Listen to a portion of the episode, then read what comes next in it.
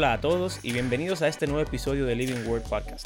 Mi nombre es Mario Escobar y junto con mis compañeros Andrés Fulcar y Abraham Sánchez estaremos discutiendo un poco acerca de la Biblia, qué es, para qué sirve y por qué la leemos. Tres cristianos promedio hablando acerca de la Biblia para aprender un poco más de ella. Gracias por su sintonía, aquí vamos.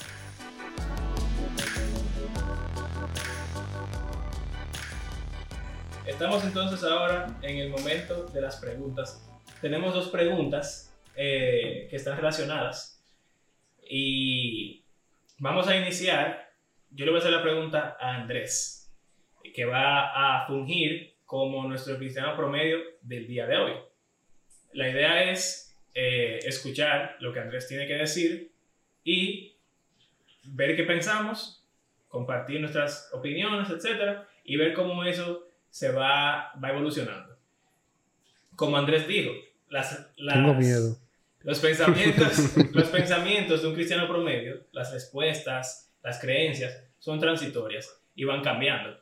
Eh, no solamente cambian en el cristiano promedio, sino en el cristiano productor.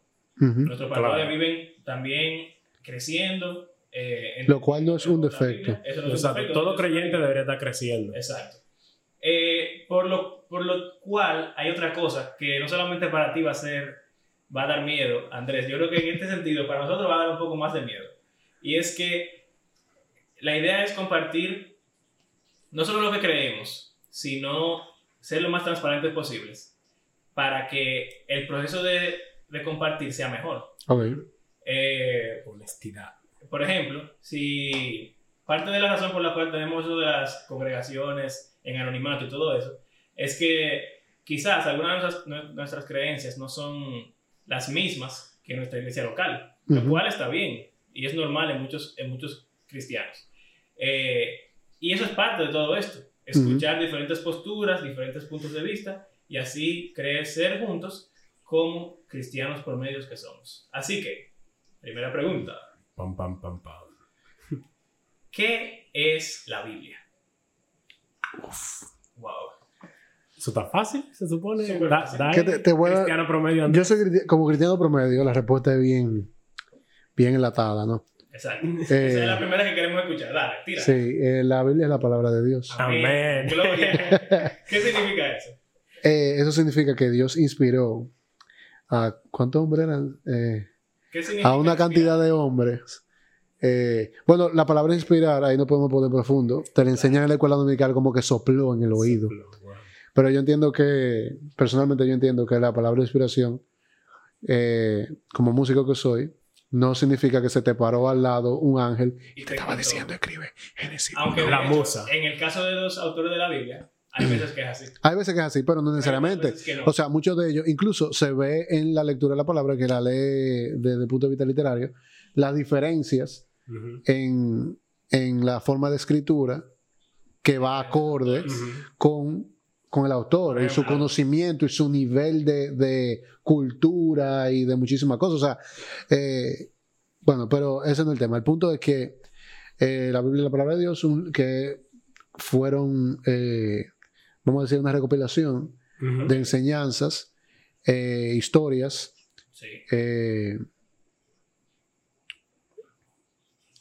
verdades todas las palabras bonitas que quieren ponerle a las cosas que aparecen en la Biblia, eh, eh, que vienen directamente del corazón de Dios y, que Él quería preservar. ¿Por qué digo que Él quería preservar como su canon o como su, como su versión de la historia escrita y, revelada por Él?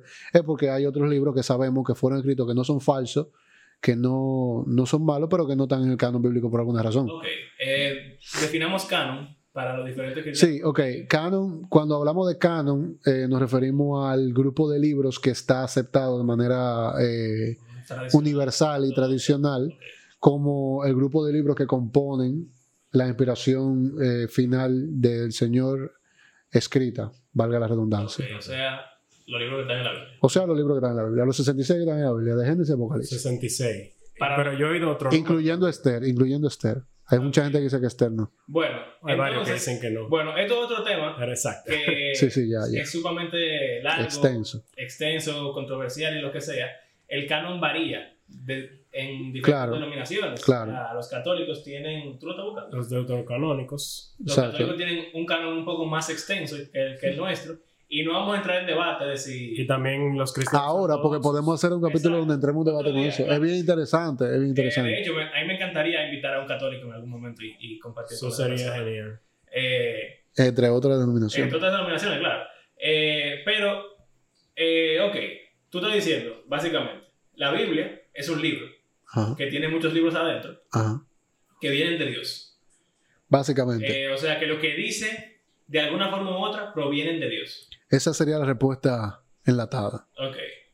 Son eh, siete. Tobit, Judith, Baruch, Sirac, primera y segunda de Macabeo, Macabeos. Es el que todo el mundo conoce. Sabiduría de Salomón. Y también tienen algunas adiciones a Esther y adiciones a Daniel. Okay. Para los católicos, eso es canon. Para los cristianos evangélicos. Para ellos son 73, para nosotros son 66. Exacto. Para los mormones un solo, pero eso son otros temas. Ya es otra cosa. Y los ortodoxos tienen algunos más también. Exacto. Eh, pero, sin, sin, embargo, a pesar de que tenemos diferentes cantidades de libros en las Biblias, todos los cristianos eh, entienden que su Biblia es la palabra de Dios. O sea, que ese conjunto de libros fue inspirado por Dios y que lo tenemos y que es Dios que se está revelando a nosotros. Exacto. Abraham, ¿qué es la Biblia? ¿O qué tú puedes añadir a, esto que Andrés está diciendo? Me estaba surgiendo una pregunta con eso que estaba diciendo Andrés. O sea, él habló de una compilación de libros. ¿Conspiración? Compilación. Ah, compilación de libros y que todos juntos son la palabra de Dios y, y él decía como que nos revelan el corazón de Dios, algo así fue que tú te referiste muy poético. sí. Sí. sí. Falta una flautica Sí. Eh, pero me viene una pregunta. ¿Cómo una compilación de libros, o sea, sería como una biblioteca? Que literalmente es lo que significa la palabra Biblia. Sí. Eh, pero, por eso biblioteca, Biblia. Hey, sabemos griego ahora. griego, biblos. Raíces de palabras. Entonces, cómo, puede, cómo estos libros, que son una compilación, están todos ahí. O sea, ¿qué, ¿qué, los une? Tú dijiste, todos son palabra de Dios. Pero hay algo más detrás de todos estos libros. O sea, ¿cuál es como el, el punto? ¿Cuál es el propósito? O sea, estamos hablando ahora, ok, sabemos lo que es materialmente hablando. exacto, exacto. Es un libro. Es un libro. Que tiene muchos libros adentro. Exacto. o sea, son muchos libros juntos. Exacto. Y creemos que viene de Dios. Eso es lo que Exacto. Pero ¿qué hace que creamos que todo viene de Dios? Exacto. ¿Para o, o, cuál es el propósito? Ok, eso es lo que está, preguntando ahora. ¿Cuál es el propósito? Para mí eso es parte del qué. ¿Qué es la Biblia? O sea, es un libro, pero ¿de qué? Ok. Muy bien. Yo entiendo, en mi opinión, que el propósito de la Biblia, eh, para descubrir el propósito de la Biblia, hay que preguntarle a Dios. Si creemos que Él lo, lo, inspiró, entonces Él es el que decide cuál es su propósito, ¿verdad? Y hay varios pasajes que pudiéramos utilizar para responder esa pregunta. Uno de los más famosos siendo 2 Timoteo eh, 3.16, que dice que la Biblia es la palabra de Dios, o bueno, que toda la escritura es inspirada por Dios y que es útil. para enseñar, para corregir, para redarguir y para instruir en justicia. O sea, eh, esa palabra de domingo. Sí, enseñar, explicarnos cosas, eh, redarguir, decirnos que estamos haciendo mal, corregir, eh, hacer que lo hacer que eso que estamos haciendo mal se convierta. E instruir en justicia. Eso Enseñarnos. Es algo práctico. Sí. Y después dice eh, que el fin es que el hombre de Dios esté enteramente perfecto. preparado para, para todo una Entonces, yo diría en ese sentido que la Biblia, por lo menos en una parte, el propósito es, es un libro que viene de Dios con el propósito de que hagamos o vivamos de una manera X, que es la manera en la que Dios quiere. Ok. En cierto, eso, un, por lo menos un pasaje nos, nos dice eso. Eh, pero pudiéramos ir a otros pasajes, por ejemplo, Hebreos 1. Dice que antes el Señor se manifestó de muchas formas y por medio de los profetas que escribieron la Biblia. Eh, pero que en estos últimos tiempos se manifestó por medio de Jesucristo. Y de hecho, el Nuevo Testamento es esa historia. Eh, entonces, se manifestó. No solamente está para enseñarnos cómo vivir, sino para manifestarse Dios, o sea, para Dios revelarse a nosotros. Sí. ¿Con qué fin final? Porque ok, es un libro, como dijimos, es un libro o una, un, un conglomerado o un conjunto de libros cuyo fin, o sea, el fin de lo que está escrito ahí es que nosotros estemos preparados, perfectamente preparados para toda buena obra, ¿verdad? Y que conozcamos a Dios. ¿Pero para qué? O sea, y estamos hablando de que un libro, pero hay muchos tipos de, muchos tipos de libros. O sea, ¿qué tipo de libro es la Biblia? ¿Es, una historia? O sea, un libro de texto histórico, tiene una vemos, biografía. Vemos, que hay de todo, pero, pero al final, ¿para qué? O sea, ¿para qué? ¿Quién escribió al final la Biblia? Si lo vemos desde un punto de vista ya físico, eh, hay mucha gente que lo dice. Fueron hombres que escribieron la Biblia. Fueron hombres, es verdad. Es verdad, pero al final nosotros sabemos que, que todo eso vino del, del, aliento del Señor, ¿verdad? De Dios. Y, y, su fin era lo que acabamos de decir, ser perfectamente preparado para toda buena obra, pero ¿para qué? O sea, ¿qué, gana? Vamos a suponer okay. este punto de vista. ¿Qué gana Dios con eso? Ok, yo voy a responder eso, recordando una de mis clases de, de colegio. Cuando uno lee la Biblia completa, importante eso porque también es otra cosa. es otro tema que vamos a hablar. No, hay que también. Hay gente que se salta eh, Deuteronomio, número. Exacto. Levítico. Todos los libros se escriben para ser leídos completos de principio a fin. Claro. No debe ser eh, diferente con la Biblia. Cuando tú lees la Biblia completa, tú te das cuenta de algo sencillo, y es que la Biblia es una historia. Mm, ese era mi punto. Esa era la pregunta que yo quería hacer eh, y ahí que yo ah, quería que llegara. Okay. Bueno, llegamos a que la Biblia es una historia es, mucha gente le quiere llamar la historia de la redención, la historia de Dios y los hombres, lo que sea. Realmente tiene un inicio claro en el principio y tiene un fin aún más claro, que es, de hecho, por los siglos de los, siglos. de los siglos. Entonces, todo lo que va en el medio es el desarrollo de esa historia. Hablando con mis chicos en el colegio, eh, yo les propuse la siguiente idea. Yo creo que Dios quiere que nosotros formemos parte de esa historia. O sea, todos formamos parte de ella, obviamente, porque estamos en el mundo, pero que, que tengamos un sentido de pertenencia a esa historia. Y yo creo que eso se relaciona con esta idea de la familia de Dios y ser hijos de Dios. El pueblo de Dios. Eh, Dios quiere que la relación que tenemos con Él sea un poco más estrecha y más cercana. Entonces yo diría que, que el objetivo de esta historia, de este libro, que, que, quiere que vivamos de cierta forma, que conozcamos a Dios, que es una historia en la que nosotros formamos parte para que estemos más cerca de él, porque no sé, eso tiene que tener algún beneficio. Y, o sea, es la historia desde el principio. Eh, como dijimos, la Biblia comienza desde el principio del tiempo hasta la eternidad, por los siglos de los siglos. Y desde un principio se nos narra en Génesis capítulo 1, capítulo 2, que el propósito de la creación de nosotros, los seres humanos, es de Dios tener una relación con nosotros. O sea, eh, Él nos puso ahí en su presencia y éramos, o sea, teníamos perfecta relación con Él. Sin embargo, nosotros, como humanidad en general, dijimos, eso no me interesa. Exacto. O sea, y nos revelamos. Ok, tú estás yendo ya a, a, la, a la, trama. A la, a la, trama inicial de Adán y Eva. Exacto. Eh, y o sea, ellos son los primeros humanos, son nuestros representantes. Así que, de cierto modo, lo que ellos hicieron, también nosotros lo hicimos y lo hacemos. Claro. Y el tomar fruto, que se simboliza, o sea, se simboliza así el como ellos pecaron. De esa misma forma, nosotros, se puede decir, que estamos delante del árbol y elegimos tomar del fruto, al igual que ellos, constantemente, día tras día. Sin embargo, después de ellos decir, no me interesa, esta relación contigo. O sea, estoy poniéndolo en mis palabras, obviamente. Eh, Dios no lo deja así. A Él sí le interesa restaurar esa relación que nosotros decidimos romper. Y Él ofrece una solución. Y por eso se le llama el plan de redención. La historia redentora, como tú estabas mencionando. Ok. Entonces, Andrea, ¿qué tú piensas de esto? Vamos a resumir todo lo que hemos hablado en la definición de qué es la Biblia, para ver si estamos en la misma página. la Biblia tiene páginas adentro. Wow. Eh, ok. La Biblia. Revelación. Es un libro que tiene adentro muchos libros. Creemos que son inspirados por Dios y Él los, nos lo dio para que sepamos cómo vivir y para que le conozcamos a Él.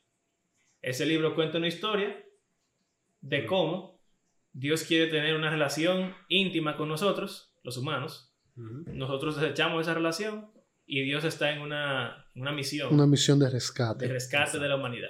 ¿Qué te parece esa definición de qué es la Biblia? No, esa definición está bien. No sé si es una definición que vaya a salir de la factoría promedio.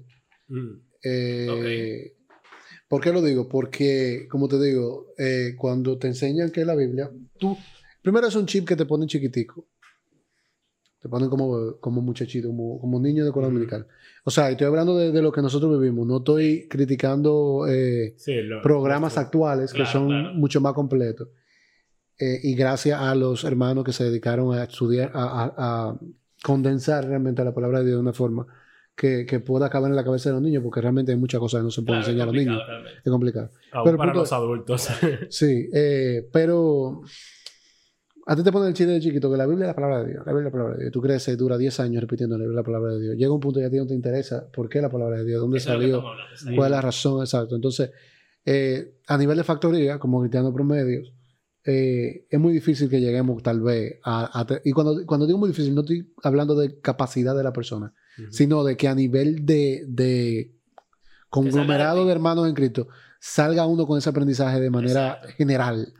O con esa definición de manera general. Porque tú lo que me estás diciendo, perdón, tú lo que me estás diciendo es, ¿qué es, verdad? Sí. ¿Para qué se hizo? Claro. O mejor dicho, ¿qué es? ¿Quién lo hizo?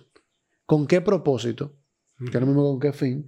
y cómo termina el asunto. O sea, eh, cuál es la función final de, de esas tres cosas. Eh, tú querías decir algo, Abraham, pero antes de que tú digas eso, una, solo un comentario. Lo que pasa es que yo creo que sí es como definimos las cosas generalmente. Sí. Si tú me preguntas, por ejemplo, ¿qué es un ser humano? Yo te puedo decir, es un conjunto de huesos, músculos, sangre, cerebro, eh, o sea, órganos. Sí, una definición, o, simplificarlo más, un conjunto de células que trabajan juntas. Pero esa definición no va a satisfacer muchas cosas, porque un animal, una piedra, un... Cumple todo eso, bro. Eso... O sea, las piedras no son orgánicas, pero... Exacto. Eh, te, va, te va, a quemar en, biología ahí. Sí. No son, no, la tierra es orgánica. Son acelulares. Bueno, está bien, no estamos hablando de, de, química. de química ni de física. Eh, o, o, por ejemplo, un libro es un conjunto de páginas.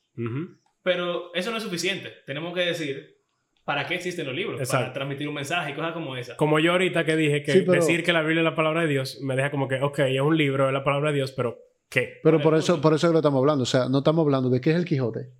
Porque incluso esa pregunta lleva a más detalle que lo que damos cuando hablamos de qué es la Biblia. Cuando, ¿Qué es el Quijote? el Quijote es un libro escrito por Hugo. ¿Por, quién fue? Cervantes. Por Cervantes, yo voy a decir que Víctor Hugo.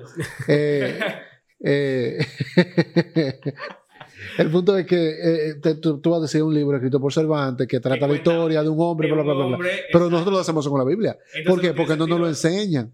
Entonces, por eso te estoy diciendo, no es que nosotros simplemente lo describimos, simplemente no nos lo enseñan, nos meten el chip desde chiquito y, y quiero que con esto te quede claro, no se está criticando a nadie, claro. sino que uno crece. A los bebés le dicen que la Biblia es la palabra de Dios y la palabra de Dios. La Biblia es un libro. ¿Cómo, es? La Biblia es un escudo que parte de la roca en dos. Pero entonces no es una descripción que te están dando, sino simplemente tú estás como. Pero ya no, llega un momento donde pones a analizar, o sea, ok, un libro. Es la palabra de Dios, pero ¿por qué la palabra? Lo que hicimos ahora, o sea, sí, exacto. que debe ser una, una expandir debe ser un ejercicio, respuesta. debe ser un ejercicio constante en nuestro aprendizaje de la Biblia y que vaya subiendo de nivel, como hacemos con todo. Y que no sea solo sobre la Biblia, también, que, me imagino que lo vamos a hablar más adelante, nos pasa con muchas cosas que encontramos en la Biblia. Exacto. Que los, como que la tomamos así, una respuesta de dos palabras. Como el libro de Esther. Eh, ¿Por qué tú quieres... Porque tú eres cristiano. Por ejemplo, ¿por qué tú eres cristiano? Porque Jesús murió por mí. Exacto. Eh, eso es un tipo de respuesta. O si tú te mueres hoy, ¿para dónde tú vas? Cielo. ¿Por qué? Ok. Eh, ¿Tú ibas a decir otra cosa? Sí, lo que yo iba a decir que una de esas respuestas que tenemos como chip grabado en la memoria, que me parece interesante que no mencionamos, es que la Biblia es la historia de Jesús, que también es muy común, eh, al menos en estos tiempos, eh, dando clases, como que me dicen, eh, ahí yo puedo aprender que Jesús murió por mí, como que Jesús murió por mí o Jesús es la respuesta, es como algo que se ha vuelto así como... Pero tú sabes, que, tú sabes que es una respuesta que ha evolucionado de la que nos daban a nosotros, porque porque eso es lo que se le graba al que no está muy interesado de lo que él enseña un poquito más acabado a nivel de, juventud, de qué es lo que estamos aprendiendo realmente. Porque si tú lo piensas, o sea, eso responde un, parte de la pregunta que nosotros teníamos. A un libro, la, palabra de Dios, pero ¿de qué trata? Ah, la historia de Jesucristo. Y es verdad, nosotros sabemos que el Señor Jesucristo es el protagonista de la Biblia desde el principio hasta el fin. O sea, que es un método de síntesis. Sí. Un método de síntesis, vamos a decir. Es igual, yo diría eh, que es similar. A decir que es la palabra de Dios o que es la historia de Jesús, es parecido en el sentido de que no profundiza, no se va más allá. Pero habla de dos escuelas totalmente diferentes y, de dos métodos de enseñanza totalmente diferentes. Eh, ok, entonces creo que ya podemos pasar a la próxima pregunta. Que ¿Te satisfizo la, respuesta del cristiano promedio? Yo creo que sí, y que, como tú bien mencionas, no va a salir del cristiano promedio esta respuesta. Exacto. Pero sí va a salir de varios cristianos promedio que se dediquen a, a conversar, a conversar y profundizar al respecto. Que es una forma de crecer que está incluso pautada en la Biblia. ¡Wow! ¿eh? Increíble. Si la leyeron. si la leyeron.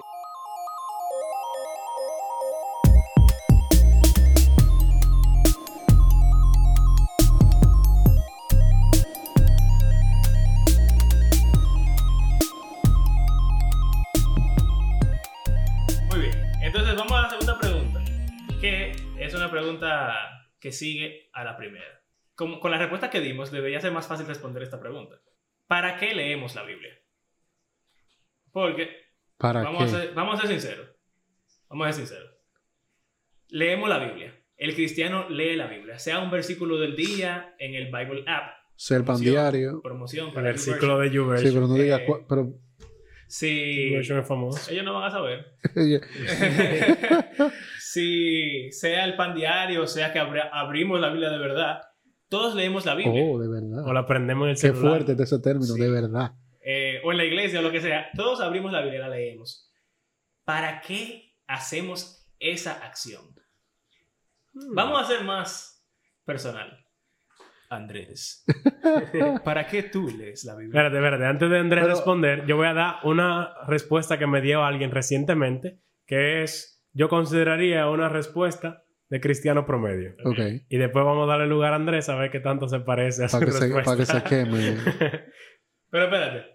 Ok. Vamos a dejar que Andrés responda para que su respuesta no se vea influenciada. claro, después dicen que yo me copié. Claro, por favor. Bien. Dale, Andrés. Mira, yo estoy tomando el papel de cristiano promedio. Déjame ver si pienso. digo, cuando digo, cuando digo el papel, digo, o sea, tú entiendes lo que quise decir. Eh, ¿Para qué? eso, yo creo, eso yo creo que, tiene que ver mucho con el estado espiritual o el momento de la, del cristiano en específico. Y me explico. Porque puede ser que, que yo la abra para aprender genuinamente, porque a mí me interesa ver que el Señor tiene para mí hoy, esa puede ser otra razón, no es la misma. O sea, hay gente que literalmente abre la Biblia para ver qué el Señor le tiene que decir y puede estar llevando... yo voy a ir escribiendo eso porque me parece interesante. Ver lo que el Señor me tiene, para mí, tiene, que, tiene que decirme. Hay gente que lo ve, lo ve como una enseñanza diaria. Incluso ese es el concepto detrás del famoso pan diario.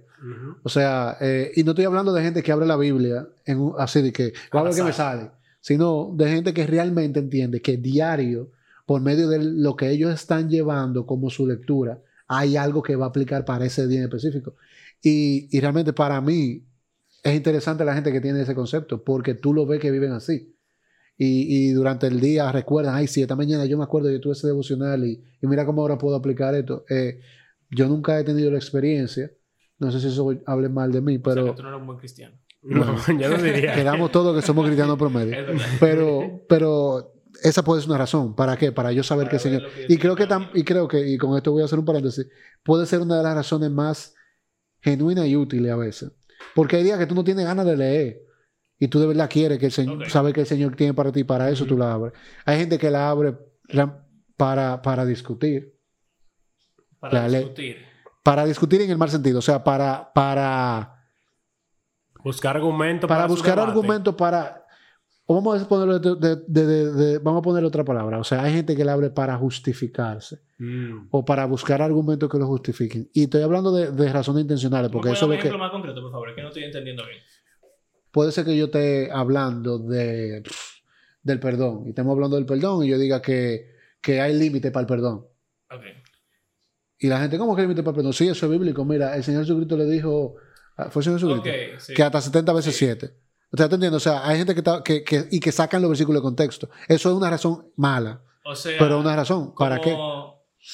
Wow, ¿cómo, cómo, es como para buscar eh, una fuente en debate, se usa mucho, una fuente de autoridad, de autoridad para mi argumento. Para su argumento. Entonces, una fuente de autoridad. Eh, que, es lo que tú dices. Que puede ser genuino, porque hay gente que estudia un tema en la, palabra de Dios y realmente busca versículos que apoyen ese tema. Tengo, creo que tengo un ejemplo más concreto también. Es como alguien que está haciendo algo que no se considera que debería estar haciendo. Entonces, él busca en la palabra que dice, no juzguéis para que no seáis juzgados. Entonces él utiliza ese versículo, en este caso sacado fuera de contexto, para decirle al otro que, no. lo debe juzgar por lo que está exactamente. haciendo. No Algo así que, no tú te referías. exactamente. Tengo una enseñanza diaria y buscar una fuente de autoridad, sea para defenderte, sea para darte validez en lo que tú dices. ¿Alguna otra razón por la cual una persona lee la Biblia? Estamos hablando de por qué la lee, no por qué la lee diariamente. ¿Por qué, no, ¿por qué leer? ¿Por qué la lee? Pero estamos hablando eh, cristianos promedio. Sí, sí, todo eso, todo eso son cristianos promedio. O sea, acuérdate que. que bueno, son impíos. O sea, no un. Exacto, no, no, es un, no es un inconverso. Paréntesis. Impío. La palabra impío, si tú eres un impío y estás escuchando este podcast, eh, suena fea esa palabra, pero en el contexto, quizás algunos cristianos la utilizan Despectivamente, sí. Pero esa no es mi intención, ni es la intención de la palabra, yo diría. La palabra significa que no tiene la piedad. Que no es piadoso, o sea, alguien que no sigue la religión. O sea, un impío, yo soy un impío para los musulmanes o para los budistas. Y ellos son un impío para mí. Un, impío es un no creyente, alguien que no se considera cristiano. De ahora adelante vamos a tratar de utilizar la palabra no creyente o incrédulo. Pero, pero, no sale, por favor. Pero aún eso, aún eso hay, hay sus sensibles a sí, respecto. Porque incluso tú puedes ser creyente y no seguidor. Pero ya eso es, pero ya eso es otro podcast. Eh, solamente ese, ese paréntesis por favor, no se sientan ofendidos. Si se nos vuelve a escapar la palabra impío, intentaremos utilizar no creyente, pero nada. Eh, perdóname si te interrumpí, pero creo que era importante. Eh, sí, eh, o sea, todas esas cosas que yo estoy diciendo son, son razones por las que un, cristiano lee la Biblia. Hay gente que la lee realmente para aprender, que ya, aunque hemos dicho un par de cosas que tienen que ver con eso, pero, hay, qué? Eso, a eso iba. Hay diferentes cosas que uno puede aprender. Hay gente que tiene tiene la Biblia y, su interés es más, vamos a decir, teológico, científico, de estudiar a Dios a través académico. Estudiar, bueno, no, no quiero decir académico porque hay academia detrás de la historia también, o sea, de leerla desde el punto de vista histórico. A mí, por ejemplo, para mí es muy interesante yo puedo relacionar el momento bíblico con el momento histórico universal. O sea, por ejemplo, quién era rey en Roma en ese momento, quién era, qué dinastía estaba en China en ese momento, cosas así. Y no pudiéramos poner todo eso dentro de una misma... Una misma categoría, académico. O sea, académico, histórico, teológico. De hecho, hay gente que lo hace para ser científicos. Algo que para mí falta, que puede que esté medio eh, similar a lo que Andrés está diciendo, es que me parece que una forma en la que muchos leen es como un manual. Como si la Biblia fuera un manual. ¿Cómo así? Por ejemplo. ¿Cómo vivir? ¿Cómo manejar mis finanzas? Un manual de vida. Sí, cómo manejar mis relaciones con mis compañeros de trabajo. ¿Cómo eh, debería yo tratar a mi esposa?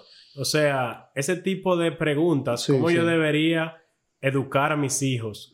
Eh, ¿Cómo debería yo tratar al que me hace como si la Biblia fuera un manual de vida. El libro de Proverbios, pero... La Biblia entera. La Biblia entera. o sea, que pudiéramos decir que hay gente que la lee para seguirla o para, para dirigir, su, vida. vida. Ok.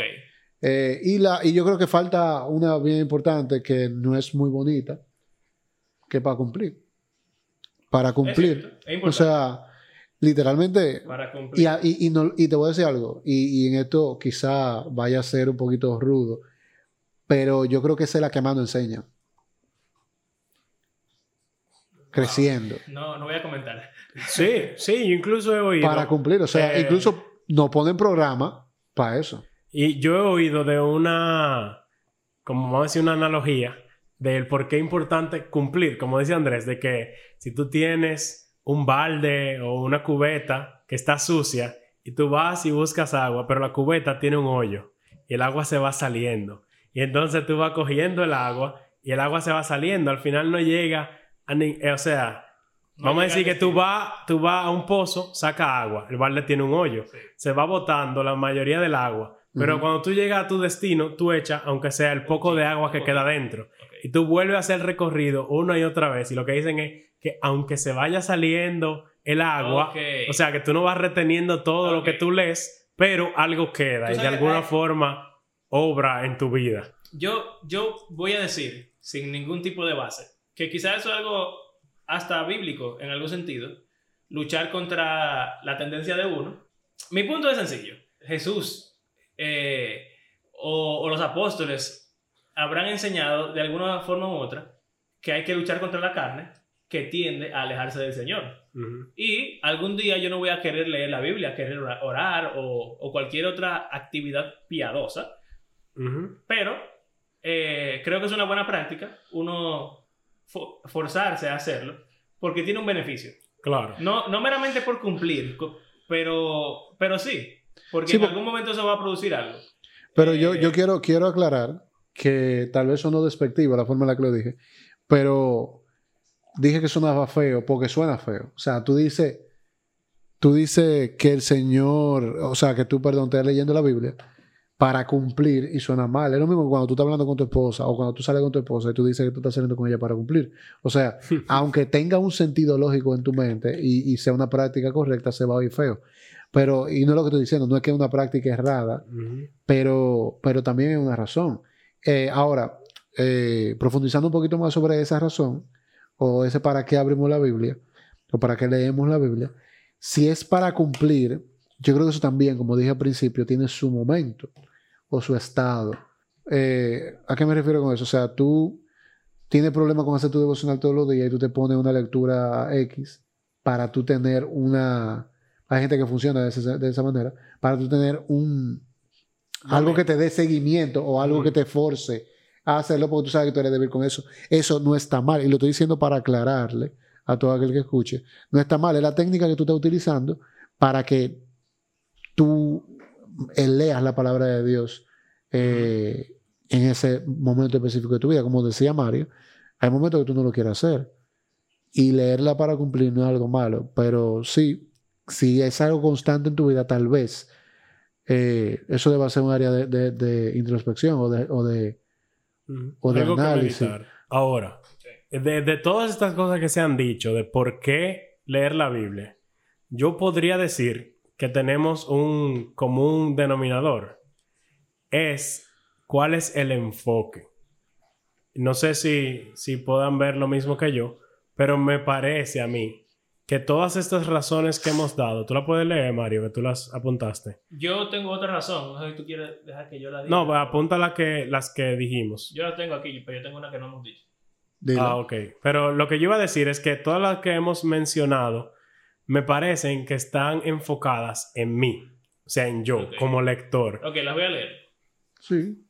Eh, ver lo que el Señor tiene para mí hoy, eso definitivamente está enfocado en mí buscando una fuente de autoridad, sea para un debate o para darme validez, darme a mí validez también, eh, para conseguir conocimiento académico. Ese conocimiento es para, mí, ciertamente. Un manual de vida es el manual, para mí. es para yo seguirlo. Y para cumplir, hmm, eh, bueno. Bueno, quizás es para los demás. Eh, pero sí, en general yo diría que que son bien centrados en uno mismo. La otra razón es para ser salvo. Mm. Yo creo que a las personas, un cristiano le da a un no cristiano la Biblia para que se convierta. Eh, no, sé si, no sé si, tenga, si, debas explicarte un poquito mejor. O sea, yo la leo, ¿verdad? Pero una de las motivaciones puede ser compartir el Evangelio con otra persona como, para alcanzar la salvación. Que es un concepto también quizá eh, un poco más profundo de lo que vamos a discutir en este episodio. Bueno, está bien. Eh, básicamente, eh, dijimos que, que, es una historia de la redención. Para que la persona pueda tener esa relación con Dios otra vez. Restaurar, esa relación. Esa relación con el Señor. Yo puedo leer la Biblia para poder hacer que otras personas restauren ah, esa relación con el Señor. Ah, pero espérate, ahí está cambiando un poquito lo que... No, usted está cambiando, yo estoy entendiendo diferente a lo que tú dijiste al principio. O sea, eh, tú estás diciendo que es para convertirse el que la está leyendo o para el que la está leyendo tener la herramienta para poder salir a predicar. Creo que ambas son... Son válidas. Lo que pasa es que estamos hablando de cristianos. Exactamente, exacto, ok. pero uno cristiano lo va a leer una motivación pudiera ser para, para eso, para convertirse, pero el cristiano la lee para convertir a otro. Ok. Ok, para eh, convertir a otro. Yo diría que esa razón, junto con cumplir, son las únicas dos razones que no están centradas en mí mismo. Sí. Pero yo entiendo que nos falta una más importante y no sé si esa es la que tú quieres decir. Bueno, dila tú a ver si yo te digo que esa es la misma. Eh, como decía, estas que hemos dado que, o sea, son razones que tienen validez y que muchas personas son la primera respuesta que le vendrían a la mente. Sin embargo, ¿qué tal si el enfoque al yo leer la Biblia no debe ser tanto yo, o sea, mí mismo, sino que yo debería enfocarme en Dios? ¿Cómo así? ¿A qué yo me refiero? Exacto. está, como, raro. ¿Qué es eso? ¿Qué estoy hablando? ese concepto. Eh, a lo que me refiero es que hablamos ahorita que la Biblia es la palabra de Dios. Entonces, si la Biblia es la palabra de Dios y la forma en que Dios eligió revelarse a sí mismo para los humanos, o sea, en un lenguaje que podemos comprender, eh, con historias y todo lo que tiene la Biblia, entonces entiendo que la razón de un cristiano para leer la Biblia debería ser principalmente conocerlo a él. Ok. ¿Qué le parece? Bueno, eso va de Conocerlo a él y conocer su plan de redención y conocer cómo él eligió revelarse a sí mismo a través de la Biblia. Ok. Eh, mi respuesta, eso es una parte de mi respuesta, conocer a Dios. Pero, como yo dije antes de empezar con esta pregunta, ya respondimos una pregunta que nos debe dar claridad para responder la siguiente. Cuando definimos lo que es la Biblia, hablamos de su propósito y vimos dos pasajes. El que dice que la Biblia eh, tiene la función de enseñarnos a vivir para que sigamos eh, y seamos perfectos, haciendo obras buenas. Y la parte de que hablamos de Hebreos, que es de Dios se ha manifestado a nosotros. Eso es lo que Dios está hablando. Conocer a Dios, ¿cómo? A través de lo que Él ha revelado acerca de sí mismo. Entonces, si el propósito de la Biblia, según ella misma, es manifestar a Dios y que nosotros vivamos de una cierta forma, que es la que Dios quiere, yo creo que la razón por la cual debemos leer la Biblia es eso mismo. Conocer a Dios y vivir de acuerdo a lo que la Biblia dice. Exacto. Ahora, yo no quiero eh, dejar de mencionar que estas cosas que hemos, eh, hemos mencionado están dentro de ese espectro. Claro. O sea, ver lo que Dios tiene para mí hoy puede estar relacionado con seguir los preceptos de la Biblia y andar como el Señor dice. Eh, tener una fuente de autoridad puede ser tanto conocer a Dios y lo que Él dice, para, como Él se ha manifestado, o ver que Él me, me, manda a vivir de cierta forma. Y así sucesivamente. Lo que yo creo que es equivocado o no tan beneficioso es cuando nos enfocamos solo en una de estas cosas. Exacto. Y dejamos a un lado las demás. O sea, la Biblia no solamente es un libro de moral y de, y de personajes que, que seguir, pero eso es una parte. Y definitivamente no es, no es incorrecto hacerlo así. Pero debería ser ese el enfoque si ya la Biblia ha manifestado su propósito oficial.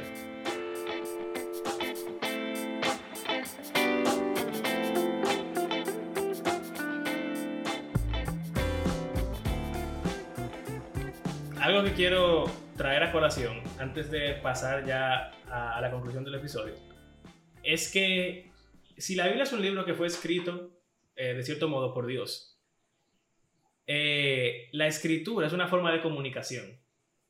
Y hablamos de eso, de conocer a Dios y de saber qué espera de nosotros. Yo creo que una parte importante del enfoque de leer la Biblia debe ser estar en comunicación con el Señor. O mm. sea, Él escribió para para emitir un mensaje. y nosotros debemos leerla para ser los receptores de ese mensaje. Y responder. En una conversación. mensaje. En una conversación, nosotros estamos hablando aquí, cada uno escucha lo que el emisor tiene que decir, lo procesa, lo analiza y responde a ello. Y eh, creo que es una forma básica de comunicación. Y si es una forma básica de comunicación, tiene mucho sentido que Dios haya decidido, eh, pues, acercarse a nosotros de esa manera. Entonces, ya hemos notado preguntas. La Biblia es un libro, con muchos libros, que viene de Dios y que nos cuenta una historia de los humanos, su relación con Dios, que fue destruida y cómo la quiere restaurar.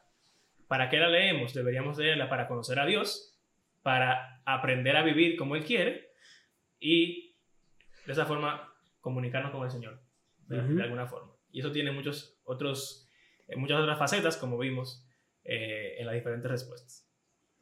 Ahora, en los próximos episodios van a estar enfocados en cómo hacemos esto, cómo leemos la Biblia de una manera apropiada y cómo entablamos esta conversación con Dios eh, de una forma que sea funcional. Tenemos que escuchar su mensaje, tenemos que analizarlo, tenemos que responder a él. Entonces, ustedes tienen ahí nuestros cuatro puntos que vamos a ir tratando. Yo puedo leerlo si quieres. Entonces, eh, sería cómo utilizar la Biblia de manera apropiada. Número uno sería leerla como una narrativa completa, que es parte de lo que estuvimos implicando cuando hablamos de la pregunta de qué es la Biblia, de que la Biblia tiene una historia de principio a fin y debemos tomar en cuenta de que independientemente en qué libro nos encontremos, es una sola narrativa completa. Segundo sería prestar atención al contexto. ¿Cómo así? Mm, una breve. El contexto, bueno, cuando hablamos de esto de los emperadores de la academia, tú dijiste que te gusta mucho la historia, sí. De saber que qué emperador romano, qué pasó en China en ese mismo momento. Exacto, en qué momento histórico se encuentra lo que estamos leyendo en la Exacto. Biblia. Y de hecho, eso tiene un efecto sumamente grande en lo que se escribe. Eh, por ejemplo, Jesús dijo al César lo que es del César y a Dios lo que es de Dios. Pero, por ejemplo, Moisés nunca hubiera dicho eso. No. Porque el César no existía ni siquiera. Okay. Entonces, hay un contexto histórico que hay que tomar en cuenta.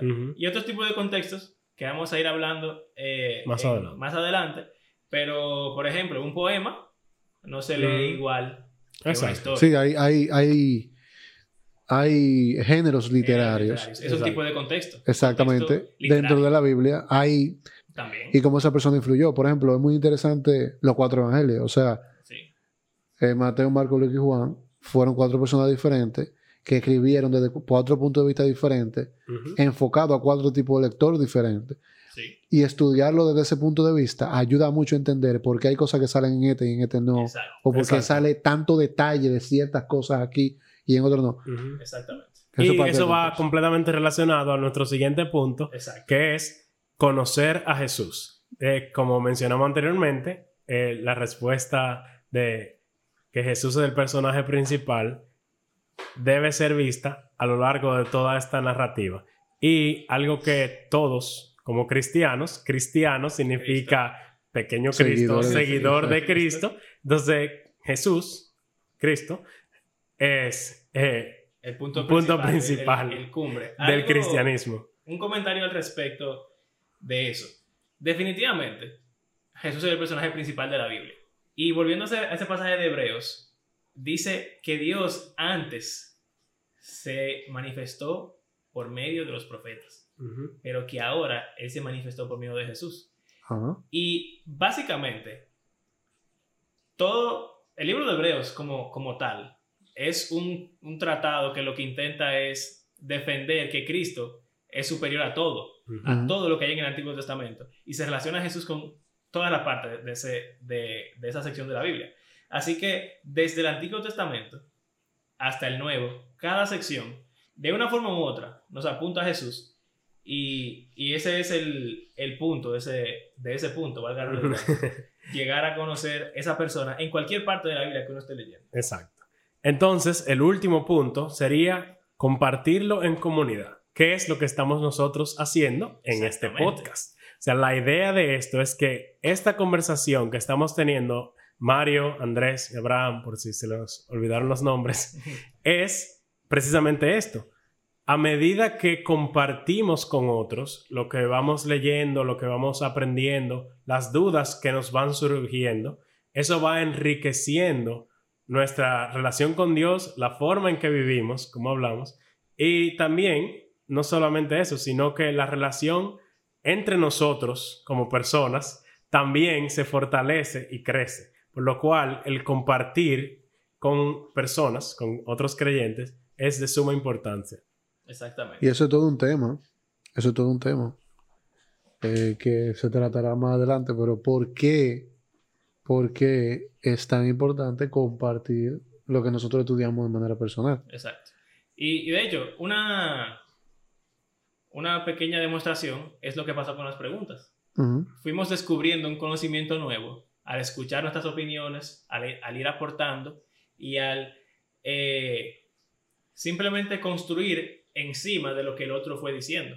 Y, señores, somos tres cristianos promedio aquí.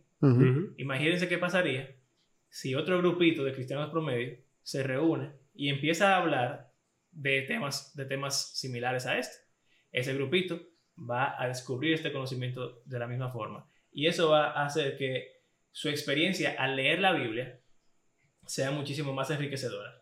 Al final, todo esto es una cuestión de dejar que la Biblia nos diga lo que la Biblia quiere decir, que la Biblia hable por sí misma. La gente dice, Andrés lo, lo mencionó esa frase, que la Biblia se, se explica sola. Y quizás otro día hablemos al respecto. Pero definitivamente la Biblia tiene un propósito propio. Y cuando dejamos que ella nos hable, como ella quiere hablarnos, entonces vamos a, alcanzar esa meta.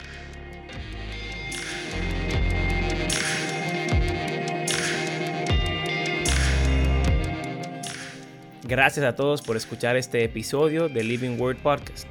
En la próxima estaremos hablando acerca de cómo leer la Biblia como una narrativa completa. Y vamos a estar respondiendo una pregunta un poco controversial, pero que nos ayudará en todo este tema de la historia bíblica. La pregunta es si la Biblia realmente fue editada o si lo que tenemos es como un primer borrador o una versión pura que descendió del cielo.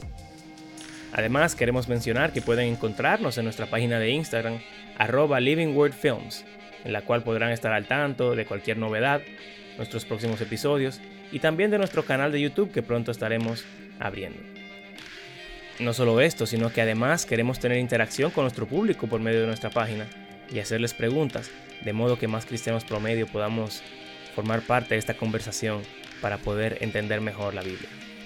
Nosotros hacemos todo esto porque creemos que la Biblia es un libro que está vivo y que tiene el poder para transformar la vida de sus lectores y también todo el mundo.